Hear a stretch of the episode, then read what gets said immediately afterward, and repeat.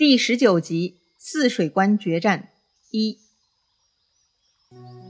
上一回咱们说到，这十八路诸侯的先锋官孙坚去攻打了泗水关，出师大捷，砍掉了董卓的手下胡轸。但泗水关易守难攻，第一次冲关失败了。孙坚呢，就只能在附近扎营，准备找机会啊再次冲关。此时，他向后勤总管袁术要军粮。这袁术啊，居然小人心态，拒绝发粮，导致孙坚军中混乱，被华雄夜袭得手。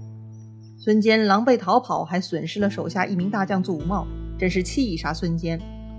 这个呀，也为后面的孙氏家族与北方势力的不和睦呢埋下了伏笔。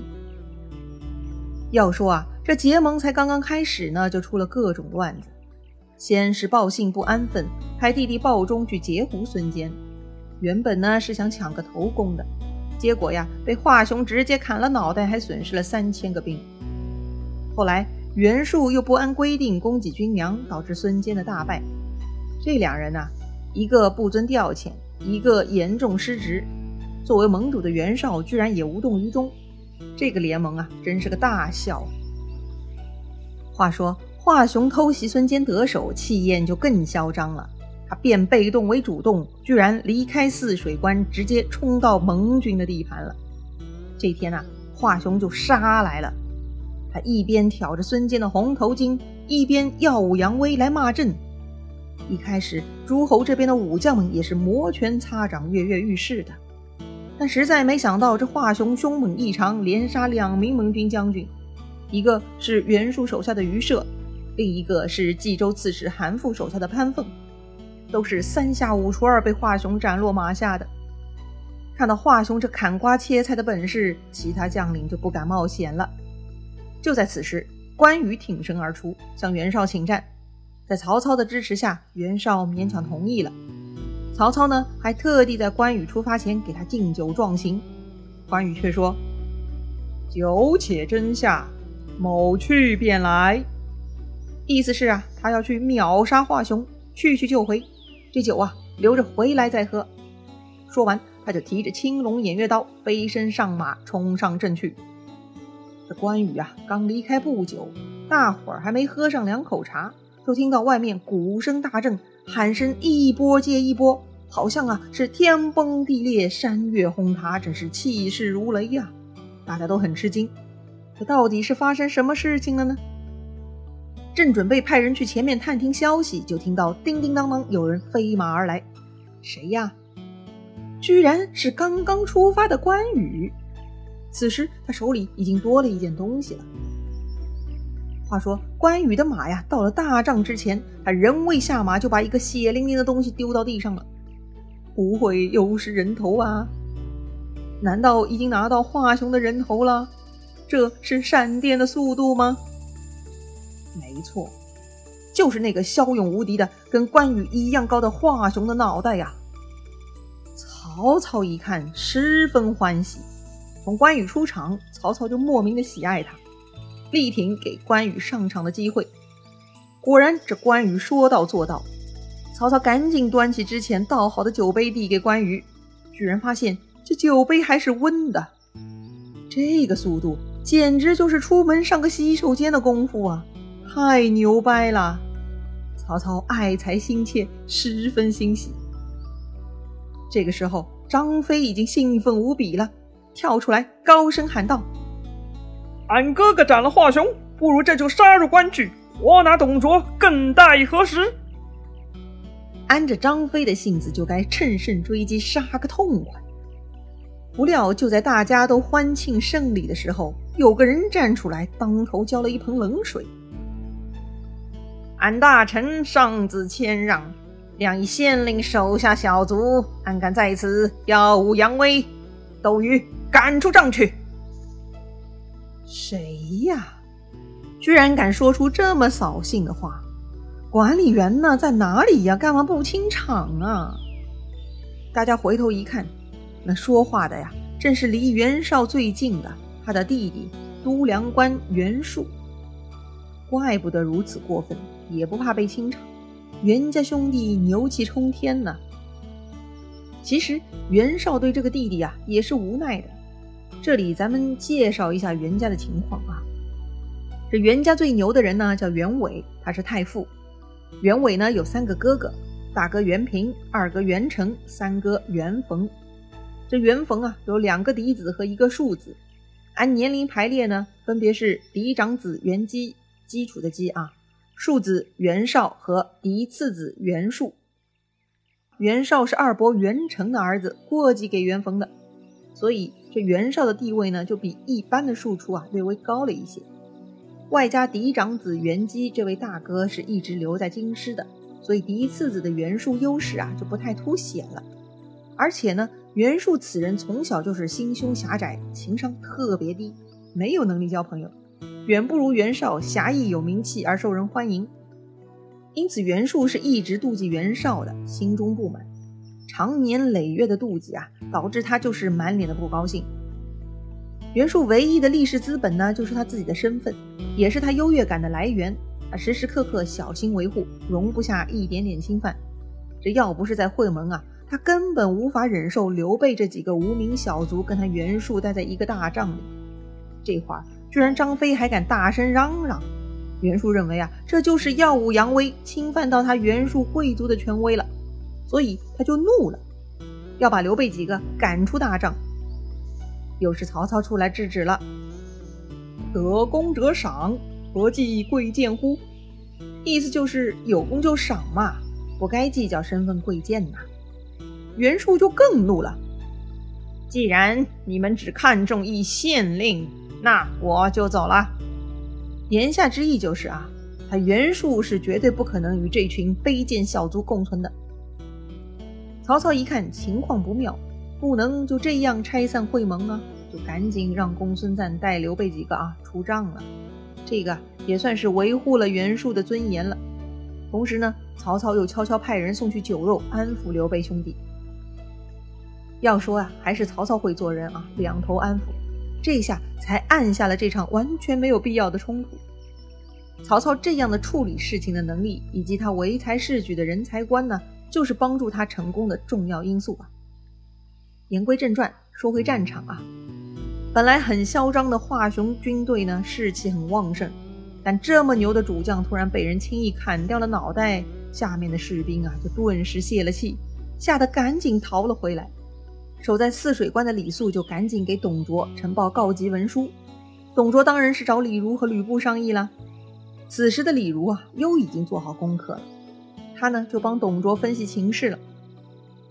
如今袁绍是联军的盟主，但他叔叔袁维是朝廷的太傅，如果他们里应外合，那就不好了。所以可以先把袁维给干掉，然后请丞相亲自带领大军，分批围剿捕杀这帮叛逆。董卓被李儒一提醒啊，突然醒悟。这袁绍居然敢当盟主，扯大旗来造老子的反！你袁家人都还在我手上呢！哼，袁维这个老家伙居然纵容袁绍谋反！来呀，去把这个袁伟给我满门杀绝！于是，董卓手下的将领李傕、郭汜带领五百人。围住了太傅袁伟以及兄弟几家，不分男女老幼，一个不留，全部杀光。下手是极其狠辣。这汝南袁家留在京师的，这一次就被灭门了，也包括袁术那位嫡长子哥哥袁基，这次啊也都被杀害了。这袁伟之前咱们也介绍过啊，是袁氏家族目前官位最高的人物，但他呀其实很懦弱。第一次袁绍反抗董卓离席而去，这袁伟啊就不敢 say no，当时就选择懦弱附和董卓。后来袁绍起兵反董，前面也有介绍啊，袁绍跟王允还联络过呢，但却没有提到他们袁家内部的联络，或者呢是他们立场不同，也有可能呢他们是骑墙派，想两头沾光。但无论是什么原因，他们都没有妥善处理好这个事儿。悲催呀！就这么满门被杀绝了呀！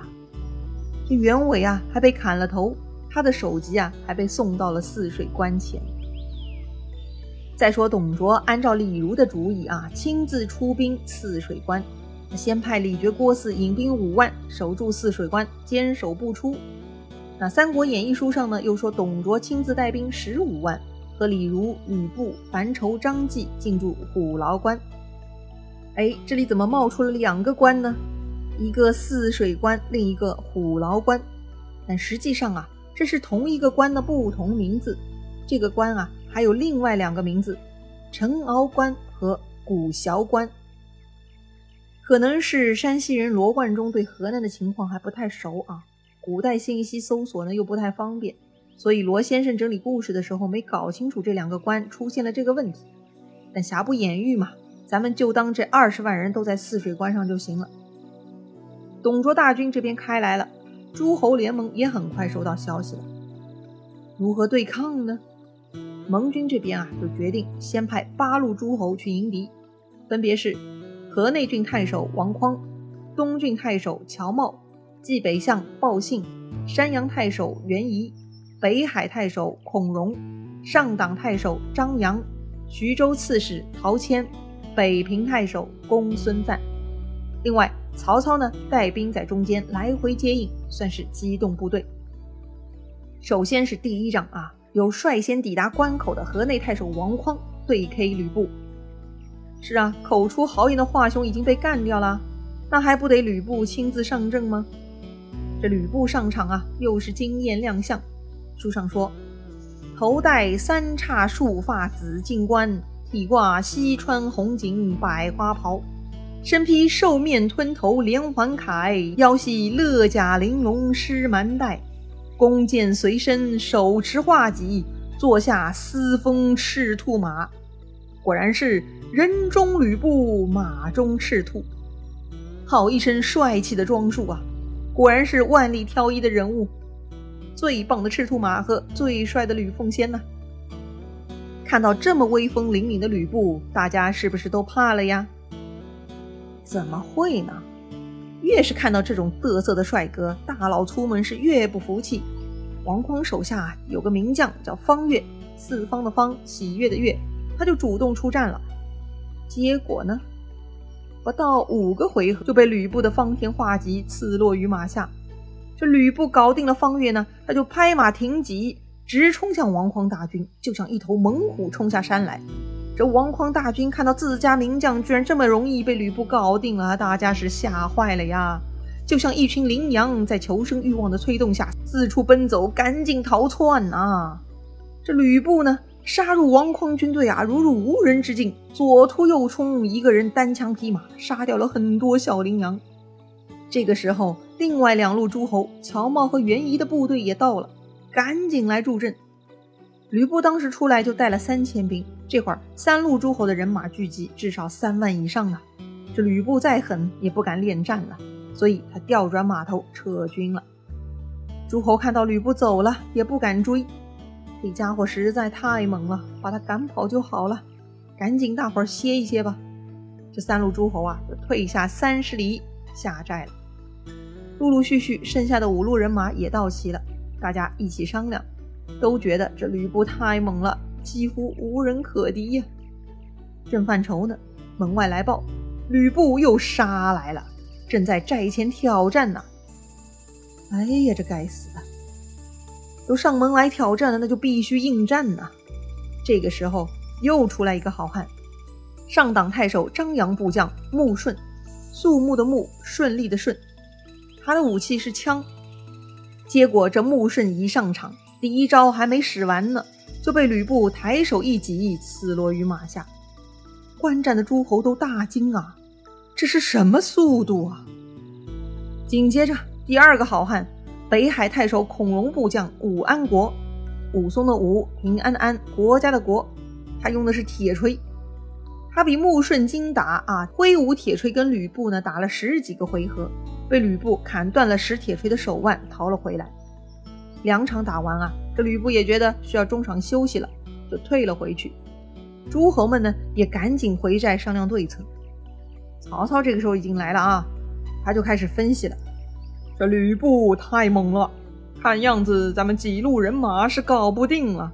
还得十八路诸侯齐聚，大家一起商议对策呀。要是能抓住吕布，董卓就容易搞定了。是啊，眼下已经三路诸侯的首席大将出战，都败给了吕布，两死一伤，情况十分不妙啊。